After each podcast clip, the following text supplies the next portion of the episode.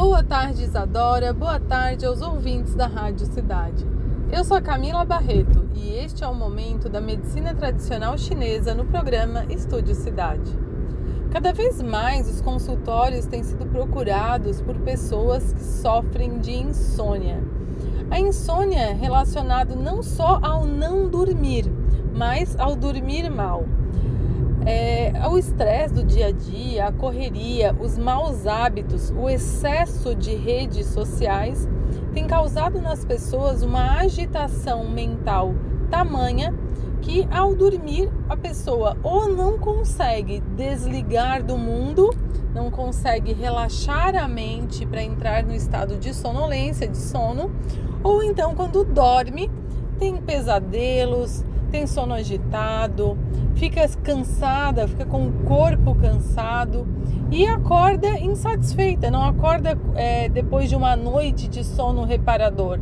Acorda como se não tivesse dormido direito, como se precisasse de mais horas de sono e fica se arrastando naquela sensação contínua de cansaço e de necessidade de relaxar. Essa é uma síndrome que eu já digo que é uma síndrome própria deste século, né? própria desta geração que corre o tempo todo, que se alimenta com pressa, que não tem tempo para se exercitar, que é, fica até tarde nas redes sociais ou maratonando séries na TV. Então, a primeira dica em relação à medicina chinesa, olha só, a medicina chinesa já fala sobre isso. É, os chineses, nos seus escritos antigos, eles diziam que as pessoas elas devem dormir ou adormecer, relaxar quando o sol se põe e despertar quando o sol se levanta, nos primeiros raios de sol. Isso significa dizer que a noite foi feita para dormir né, e o dia para trabalhar, né, para descansar, para o lazer. Claro que dormir quando o sol se põe às vezes se torna inviável porque temos atividades noturnas, temos atividade social noturna, mas o dormir cedo é fundamental para a saúde. Quando dormimos cedo, a energia ela circula internamente, restabelecendo a saúde dos órgãos. Então, quando um paciente aparece para mim para tratar com acupuntura, com auriculoterapia, qualquer desequilíbrio, seja físico ou emocional, a primeira pergunta que eu faço é se ele dorme bem. E se ele não dorme bem, ou seja, se ele não tem um sono reparador, a primeira atitude é regular o sono. Uma dica que eu dou é, antes, né, que antes de a pessoa procurar medicação, por exemplo, para dormir, que acaba acontecendo isso. Às vezes as pessoas não querem mudar hábitos, querem só tomar um remedinho para dormir.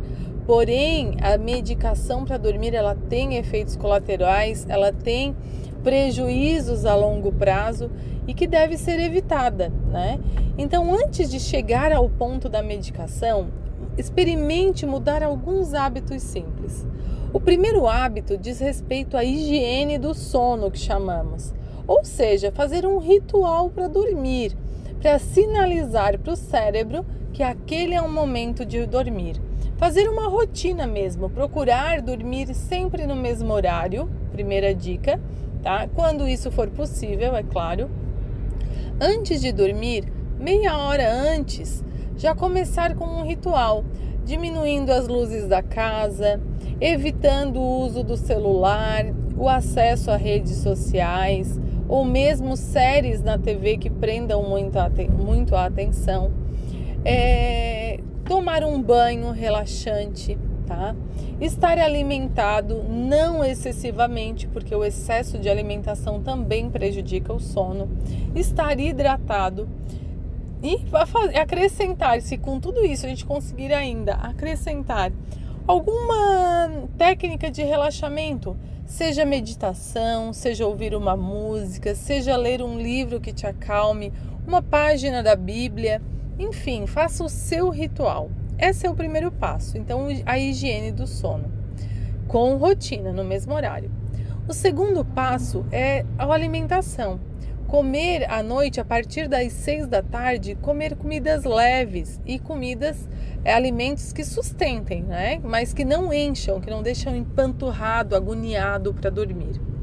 A terceira dica é relacionada ao exercício físico. A prática de exercícios, ela libera endorfinas e faz com que todo o corpo regule a parte hormonal relacionada ao sono e à vigília. E demais hormônios também, porém, nesse caso, relacionado ao sono e à vigília. Então, fazer exercícios físicos agrega muito, ajuda muito.